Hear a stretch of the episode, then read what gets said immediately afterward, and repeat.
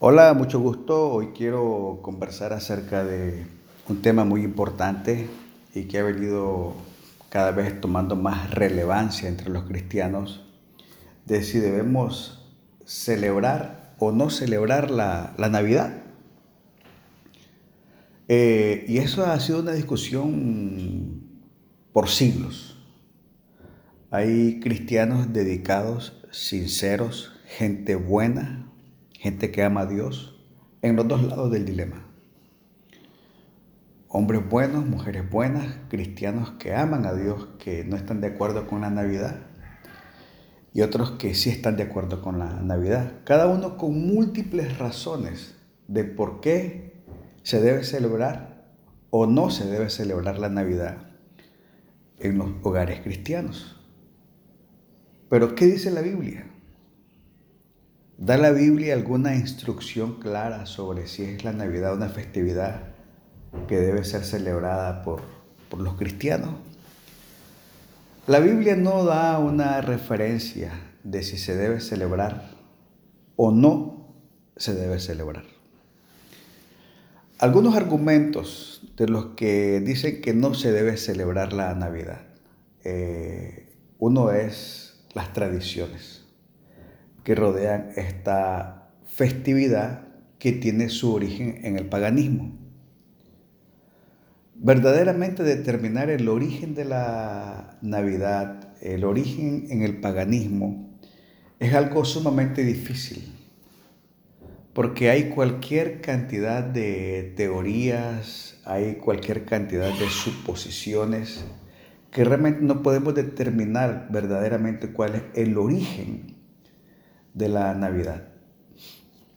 También hay personas que están en contra de las campanas, de las velas y otras decoraciones que se mencionan en la historia de la Navidad, así como están en contra de el árbol de Navidad o están en contra de la fecha. Entonces queremos abordar cada uno de los temas eh, de manera práctica de manera sencilla. Para comenzar, no se trata de una tradición, no se trata de una campana, no se trata de una vela, no se trata de una fecha, se trata de un acontecimiento, de la natividad, el nacimiento de Jesús, que es un hecho que Jesús nació, es un hecho que Él es el Mesías, es un hecho que Él es el Redentor, es un hecho que a través de Jesucristo el hombre encontró su reconciliación con Dios y que celebramos en la Navidad el nacimiento, la natividad de Jesús como el Salvador del mundo que nació en Belén. Eso es el hecho, eso es lo importante. Ahora, las campanas. Las campanas simplemente son un instrumento que se usan que resuenan para anunciar esas buenas nuevas, que nació el Salvador, que ahora podemos tener reconciliación y comunión con Dios. Las velas, las velas tienen diferentes usos, pero eh, eh, eh, que un instrumento, una campana, una vela, se utilice para algo que no sea correcto, no significa que no lo podamos usar. Y las velas en este caso se utilizan para recordarnos que Cristo es la luz del mundo. La estrella. La estrella se coloca en la punta del árbol para conmemorar la estrella de Belén. Y los regalos se intercambian para recordarnos los obsequios de los reyes magos a Jesús. Y también para recordar el más grande obsequio, el regalo de Dios a la humanidad. Jesucristo. El otro argumento en contra de la celebración de la Navidad es el árbol, especialmente el árbol de Navidad, que muchos cristianos dicen está prohibido porque es una práctica pagana.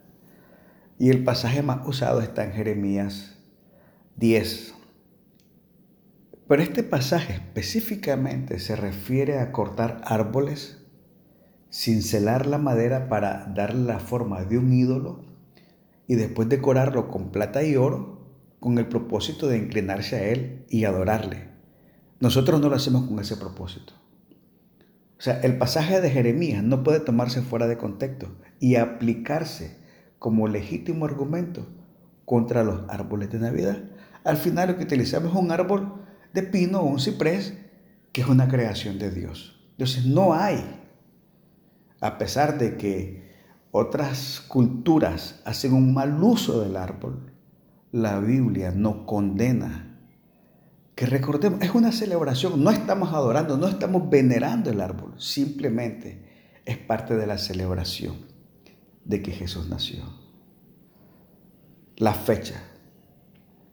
Sí, no hay una fecha que podamos decir cuándo Jesús nació. Hay cristianos que su posición es ignoremos la Navidad porque el 25 de diciembre Jesús no nació. Y es cierto. La Biblia no dice cuándo nació Cristo. Por eso no quiere decir que no vamos a celebrar su nacimiento. Eso no quiere decir que no vamos a celebrar la natividad. Es más, hay, un, hay una corriente en contra del cristianismo que quiere cambiar el nombre de la celebración. Ya no quiere que digamos feliz Navidad, quiere que digamos felices fiestas.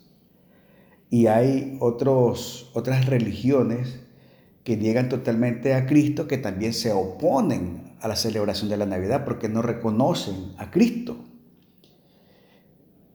Y hay otras religiones como las testigos de Jehová que niegan la deidad de Cristo. Entonces se oponen a la celebración de la Navidad porque se oponen al acto redentor de Jesucristo. Entonces nosotros como cristianos entendemos que esta es la época que debemos de aprovechar porque es una oportunidad para proclamar el nacimiento de Jesucristo. Y entonces no es la fecha, es el acto, es la celebración que el Redentor del mundo nació. Al final, esto es una opinión personal, es una decisión personal de cada quien. Solamente quiero establecer yo que no hay una relación bíblica para no celebrar la Navidad o celebrarla. No hay un mandato bíblico. A final de cuentas, lo que cuenta es que celebramos el nacimiento de Jesucristo. Ahora, sin importar lo que elijan nuestros hermanos, no debemos de hacer uso de su criterio, de su opinión para atacar o denigrar los criterios opuestos.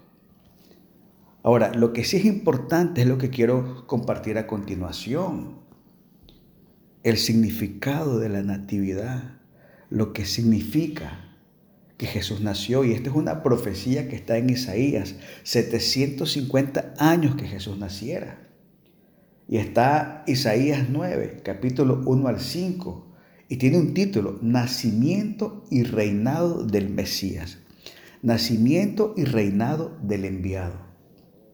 Y dice así, mas no siempre habrá oscuridad para el que ahora está en angustia tal como la aflicción que le vino en el tiempo que livianamente tocaron la primera vez a la tierra de Zabulón y a la tierra de Neftalí, pues al fin llenará de gloria el camino del mar, de aquel lazo del Jordán en Galilea de los gentiles. El pueblo que andaba en tinieblas vio gran luz, y los que moraban en tierra de sombra y de muerte. Luz resplandeció sobre ellos. Multiplicaste la gente y aumentaste la alegría. Se alegrarán delante de ti como se alegran en la siega, como se gozan cuando reparten despojos. Porque tú quebraste su pesado yugo y la vara de su hombro y el cetro de su opresor como en el día de Madián. Porque todo calzado que lleva el guerrero en el tumulto de la batalla y todo manto revolcado en sangre serán quemados, pasto del fuego. Gloria a Dios. Aquí está anunciando que se acaba el yugo, que deshace la maldad, que deshace el poder del dolor, que deshace el poder de la muerte, que deshace el poder de la oscuridad, que deshace el poder de las tinieblas y que Jesús establece una nueva realidad. Nos reconcilia con Dios, restaura nuestra historia, restaura nuestro propósito, restaura nuestra vida. Y ahora el versículo 6 dice, porque un niño nos es nacido, hijo nos es dado, y el principado sobre su hombro, y se llamará su nombre admirable, consejero, Dios fuerte, Padre eterno, príncipe de paz. Qué extraordinario. Eso es lo importante. Eso es lo que estamos celebrando hoy. Eso es lo trascendental. Un nacimiento que produce algo nuevo en nuestra vida, que produce un cambio de bendición, que produce una nueva temporada. Me encanta esta versión del versículo 4. Establece el nacimiento de Jesús una nueva realidad. Dice, has deshecho la esclavitud que oprimía al pueblo. Has deshecho la oscuridad. Has deshecho la culpa, el remordimiento, la muerte. Has cambiado al que estaba sin paz, sin esperanza, y le has dado una nueva oportunidad, un nuevo tiempo. Entonces la Navidad, la Natividad es un tiempo, es un acto, es una buena noticia, una verdad eterna, que Dios envió un Salvador para deshacer toda obra de maldad, todo dolor, toda oscuridad. Y el portador de esa nueva noticia se llama Jesús, el Mesías, el Salvador, el Redentor. Y dice la palabra del Señor que viene con cinco regalos sobre su hombro. Admirable, consejero, Dios fuerte, Padre eterno, príncipe de paz, admirable, que es muy valorado, que causa interés, que es sumamente valioso, que produce una gran admiración, que es digno de admirarse por sus cualidades extraordinarias. Y ahora este enviado con esas cualidades extraordinarias y admirables, quiere venir a nuestra vida. Esa gloria quiere visitar nuestra casa. Esa gloria admirable quiere visitar nuestra vida, ser parte de nuestra vida y que nosotros seamos un reflejo de su gloria y que podamos manifestar la gloria de Dios. Ese es el primer regalo, que extraordinario. El segundo regalo, consejero. ¿Quién no necesita un consejo? ¿Quién no necesita una guía? En un mundo tan complicado y difícil. ¿Quién no necesita un consejo legal, financiero o vocacional? Bueno, este consejero tiene todos los secretos de la vida. Este consejero tiene todos los secretos de la sabiduría y el conocimiento. Y viene para estar con nosotros para estar disponible, completamente asequible y eternamente confiable. Él nos quiere guiar con su consejo y que sea un consejo que permanece para siempre. Él viene con sabiduría, conocimiento, para cambiar el entendimiento, para cambiar la historia y para cambiar nuestra vida. Eso es lo que estamos celebrando, todo lo que trae Jesús. Después dice Dios fuerte el Todopoderoso, el Omnipotente, supremacía absoluta, todo poder, todo lo puede, nada es difícil para Él. Y ahora el Todopoderoso dice, vengo a habitar a tu casa. El Todopoderoso dice, vengo a estar contigo. El Todopoderoso, quiero ser parte de tu familia. Es que la única fuente de todo poder viene a nuestra casa para establecerse para cuidarnos y defendernos. Aquel que dice que lo que es imposible para los hombres es posible para Dios, es el que viene a evitar a tu casa, a tu vida, a los hijos de Dios. Para ellos no hay nada imposible, porque el Dios fuerte está con ellos. El otro regalo, Padre eterno, el que nos engendró que nos dio vida espiritual. Él nos guía, nos guarda, nos enseña, nos ama. Y lo hace de manera perfecta y manera eterna. Tenemos un Padre perfecto y un Padre eterno que nunca se equivoca, que nunca nos abandona, que nunca deja de amarnos. Ese es el amor que trae Jesús en este tiempo. Príncipe de paz. Este niño es el príncipe de paz.